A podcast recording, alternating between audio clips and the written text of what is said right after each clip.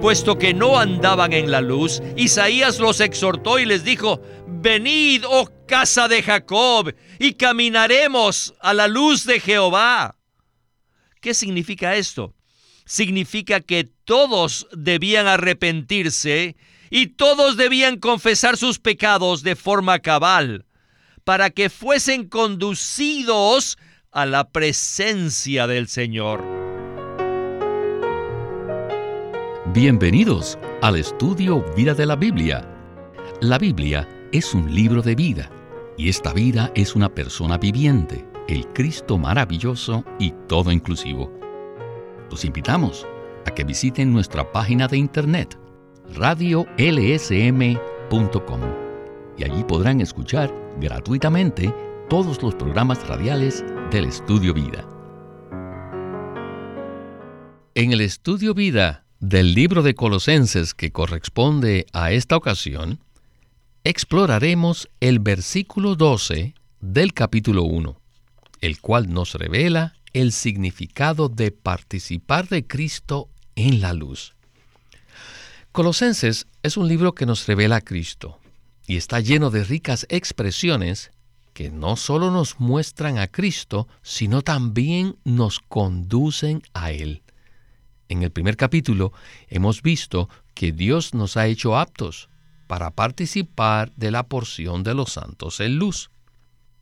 Aunque es posible que hayamos leído esta expresión con anterioridad, ¿será que alguna vez hemos considerado el verdadero significado de lo que quiere decir participar de Cristo en la luz?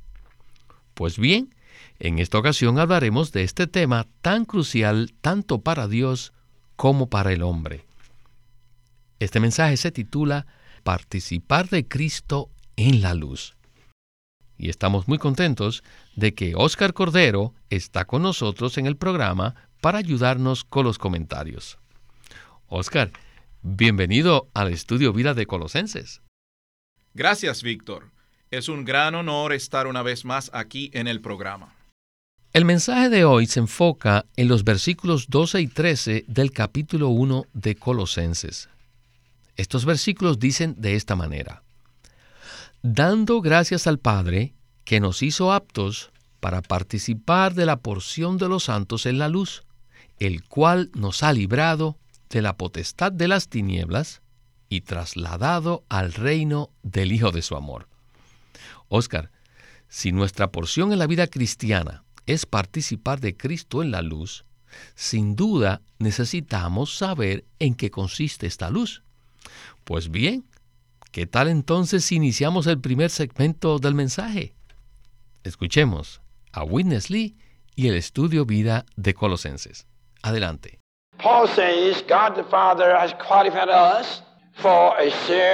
Pablo nos dice que Dios el Padre nos ha hecho aptos para participar de la porción de los santos en la luz. ¿Qué significa esto? ¿Qué significa participar de Cristo en la luz? ¿Cómo podríamos definir la luz? ¿Qué cosa es la luz? Bueno, Dios es luz la palabra de Dios es luz, Cristo es luz, la vida de Cristo es luz, también todos los creyentes son luz y la iglesia también es una clase de luz debido a que en la Biblia a la iglesia se le llama el candelero que brilla con la luz de Cristo. Todos estos seis asuntos que acabamos de mencionar proceden de la misma fuente, la cual es Dios mismo. La palabra es luz debido a que contiene a Dios. Si la palabra de la Biblia no contuviese a Dios, entonces serían letras en blanco y negro como simples doctrinas y también serían tinieblas. La Biblia brilla, la Biblia ilumina y la Biblia es luz debido a que Dios está en la Biblia y porque el contenido de la Biblia es Dios mismo. Así que el origen y la fuente de la Biblia es Dios y Dios es luz, Por tanto, las palabras de la Biblia son el resplandor de la luz. Sabemos que Dios y Cristo son uno, y puesto que Dios es luz, Cristo también es luz. Cristo es la luz del mundo. La vida de Cristo también es luz, y los creyentes de Cristo también somos luz. ¿Por qué? Debido a que Él está en nosotros. En realidad somos lámparas. Filipenses 2.15 dice que los creyentes resplandecen como luminares en el mundo.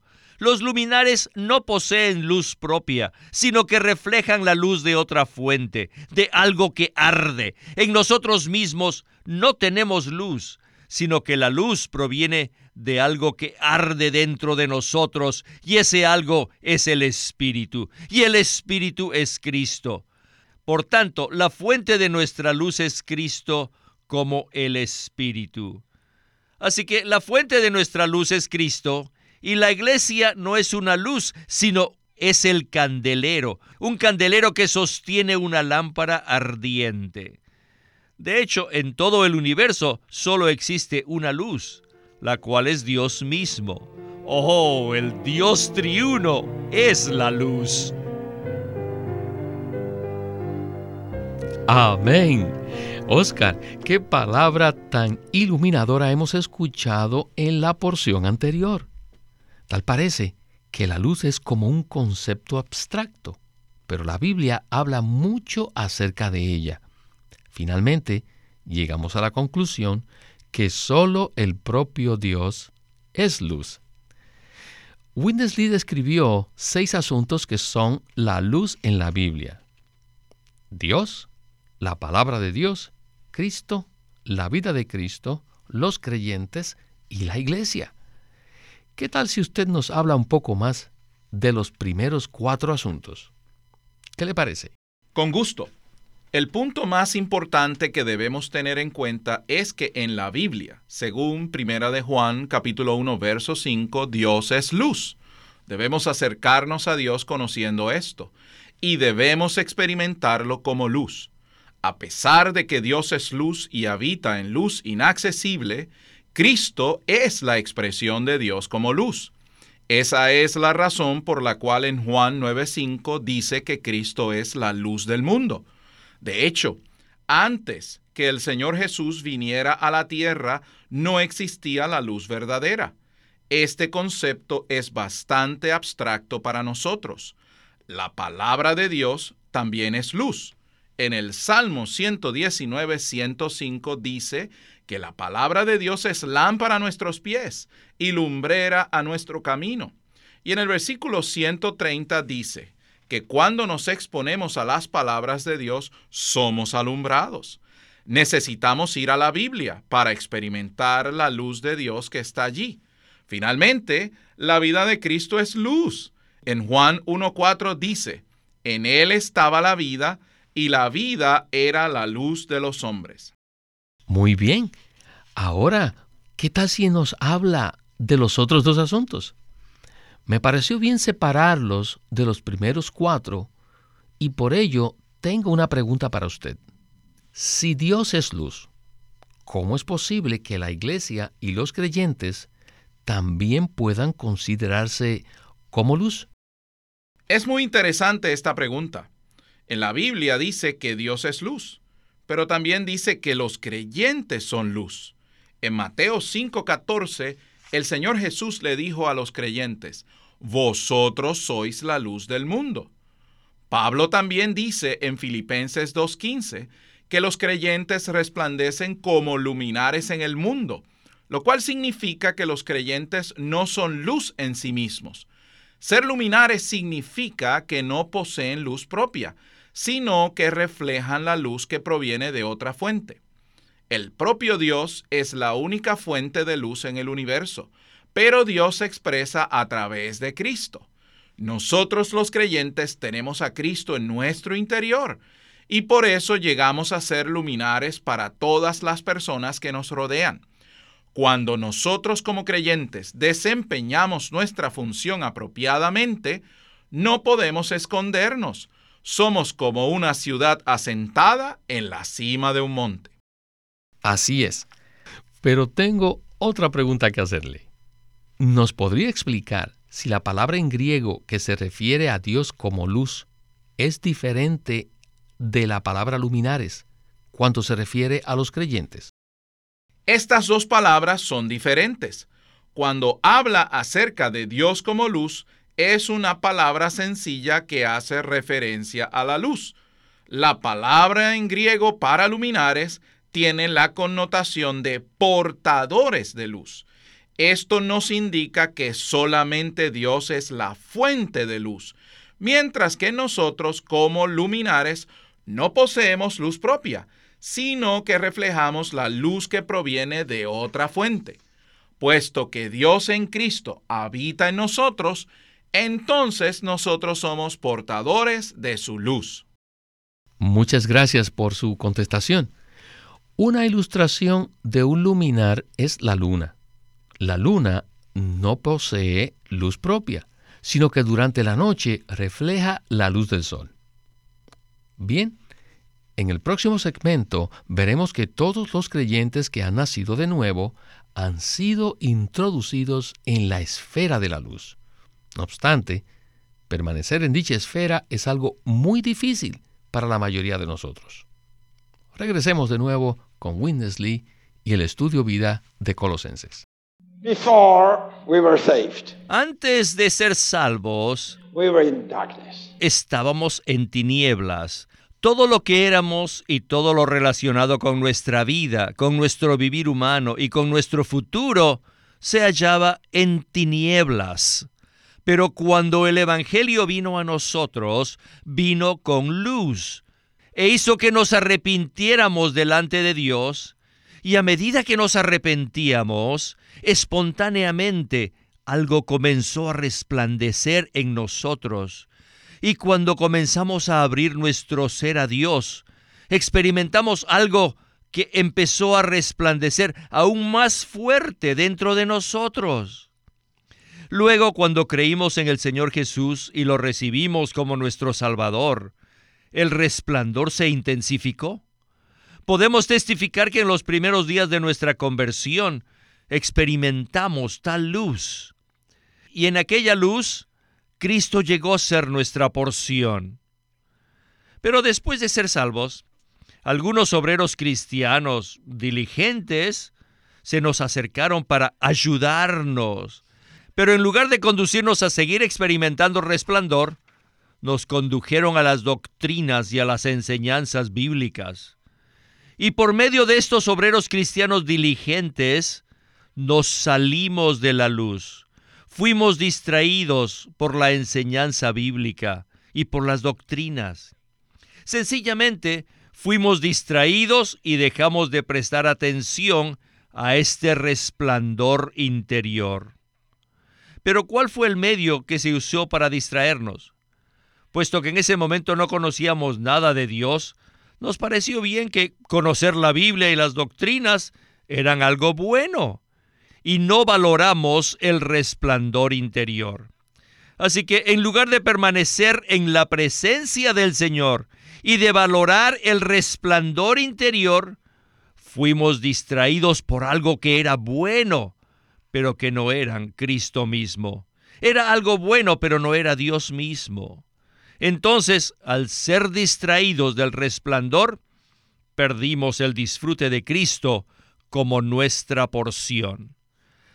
Pero si recordamos el momento en que fuimos salvos, les digo, podemos testificar que dentro de nosotros sí gustamos de la dulzura de Cristo.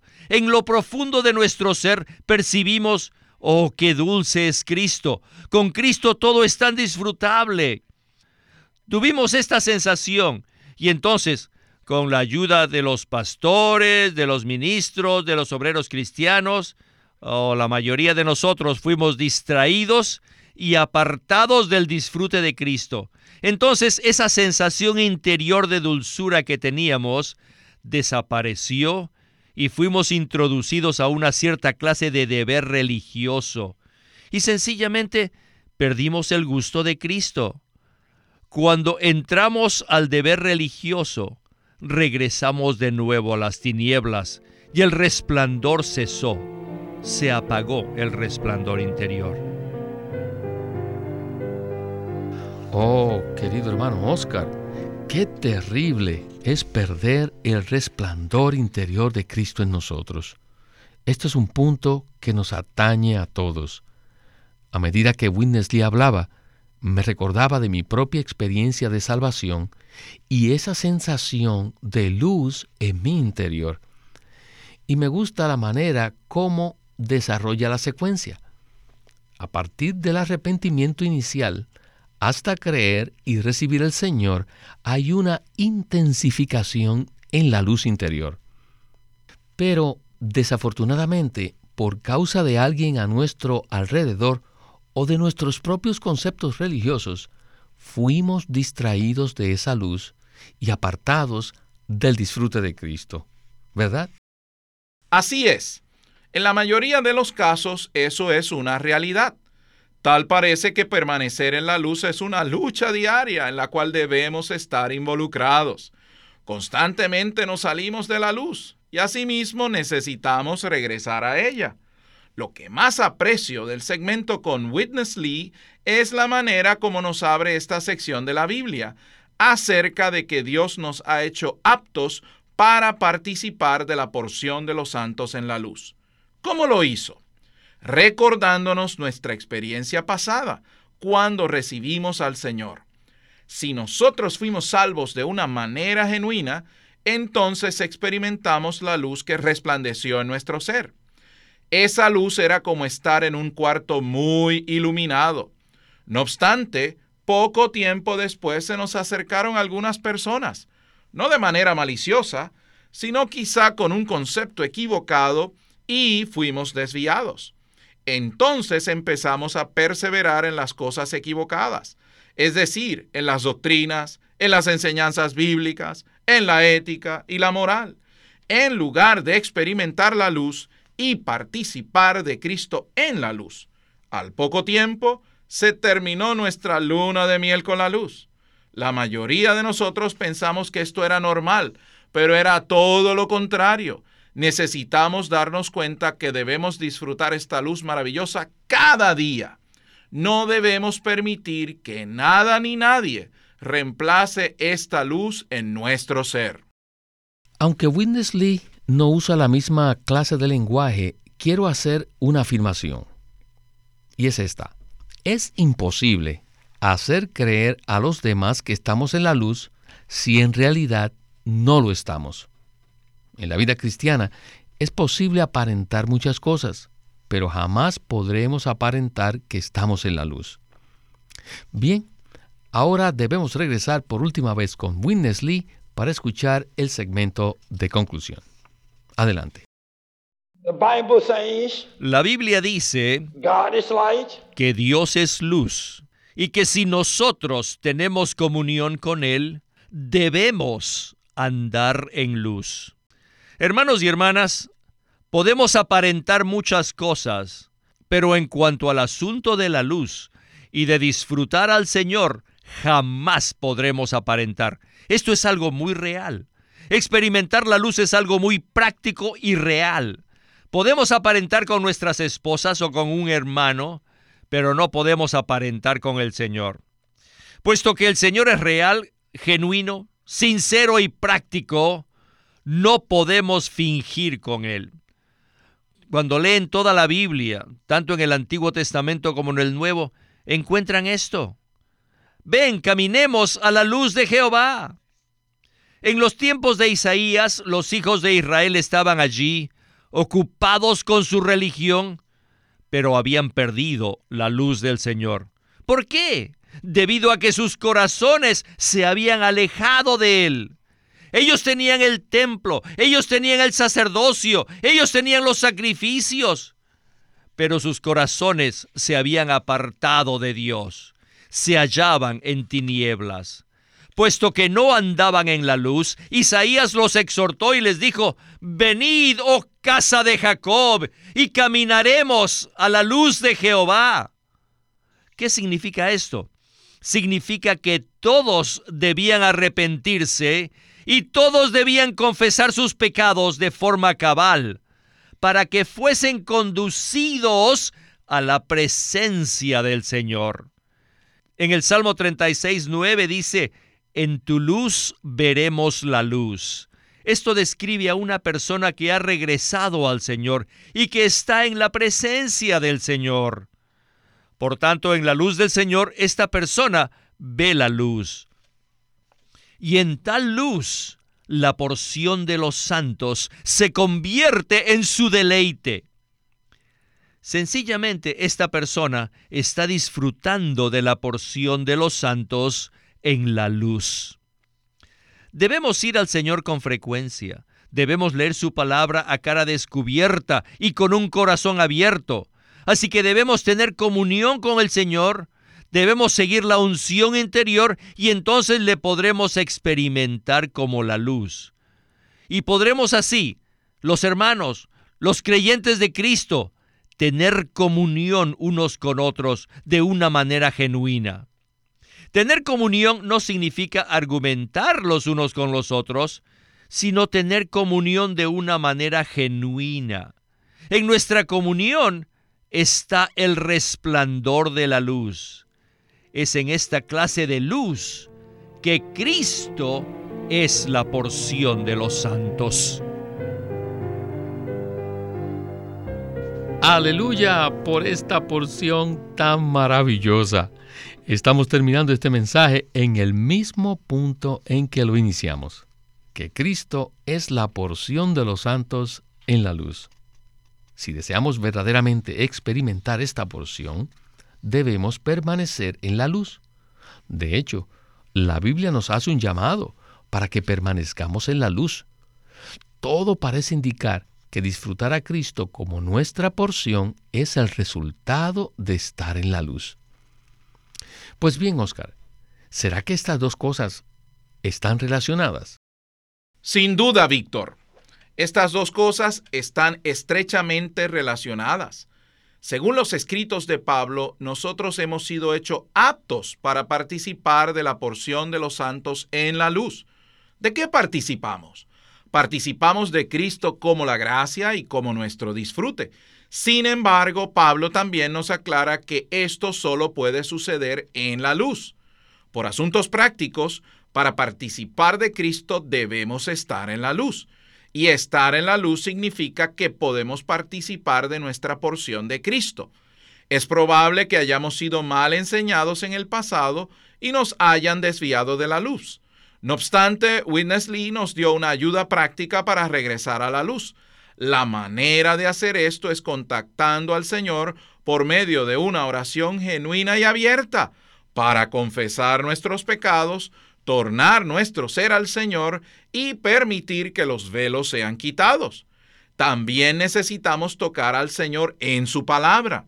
Necesitamos leer la Biblia, no simplemente para tener más conocimiento, sino para apreciar al Cristo maravilloso que está contenido allí cada vez que leemos la Biblia de esta manera y tenemos comunión con el Señor, lo experimentamos como vida y esta vida es la luz de los hombres. También necesitamos permanecer en la comunión con otros creyentes. Debemos buscar pasar un tiempo de calidad con los demás creyentes, no para socializar, sino para permanecer en la rica comunión de la vida divina. Esa es la razón por la que necesitamos las reuniones de la iglesia. Cada vez que estamos en esta clase de ambiente, podemos decir que estamos en la luz. Según la inspiración del Espíritu y los escritos de Pablo, esta es la manera de participar de la porción de los santos en la luz. Gloria al Señor. Qué maravilla que Dios nos ha hecho aptos para participar de Cristo en la luz. Bueno, Oscar, esto concluye nuestro mensaje de hoy y quiero darle las gracias por su cooperación en el estudio Vida de la Biblia con Witness Lee. Ha sido un privilegio estar aquí y poder disfrutar de la porción de los santos en la luz. Este es Víctor Molina haciendo la voz de Chris Wilde. Oscar Cordero, la de Kerry Robichoff y Walter Ortiz la de Winnesley.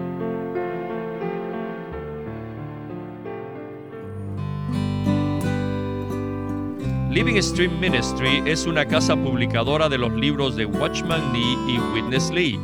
Y queremos decirles que entre ellos hay uno titulado La Iglesia Gloriosa por Watchman Nee. Dios ve la iglesia como los creyentes redimidos desde una perspectiva celestial. Él no la ve derrotada por el poder del pecado, sino como el complemento triunfante y glorioso de Cristo, la cual expresa a aquel que todo lo llena en todo.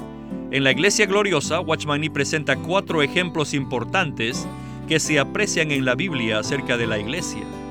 Eva en Génesis, la esposa en Efesios 5, la mujer en Apocalipsis 12 y la novia en Apocalipsis 21 y 22. En cada caso, él presenta el llamado que Dios hace a la iglesia para que cumpla su propósito eterno. Le recomendamos este libro titulado La Iglesia Gloriosa por Watchman Nee Watchman Nee llegó a ser cristiano en la China continental en 1920, a los 17 años de edad, y ese mismo año comenzó a producir sus primeros escritos. En casi 30 años de ministerio se demostró claramente que él era un don especial que el Señor dio a su cuerpo con el fin de adelantar su obra en esta era. En 1952 fue encarcelado por su fe en Cristo y permaneció en la prisión hasta su muerte en 1972. Sus palabras, sus escritos, continúan siendo una rica fuente de revelación y provisión espiritual para el pueblo cristiano de todo el mundo. Winnesley sirvió fielmente al Señor durante más de 70 años y culminó su labor con este exhaustivo comentario de todas las escrituras llamado El Estudio Vida de la Biblia. Queremos animarlos a que visiten nuestra página de internet libroslsm.com. Allí encontrarán los libros del ministerio de Watchman Nee y Witness Lee, folletos, himnos, varias publicaciones periódicas y libros en formato electrónico visite nuestra página de internet libroslsm.com o llámenos a nuestro teléfono gratuito 1-800-810-1149. 1-800-810-1149. Además, si desean, pueden comunicarse con nosotros enviándonos un correo electrónico a estudiovida.com lsm.org. Una vez más, estudiovida.lsm.org.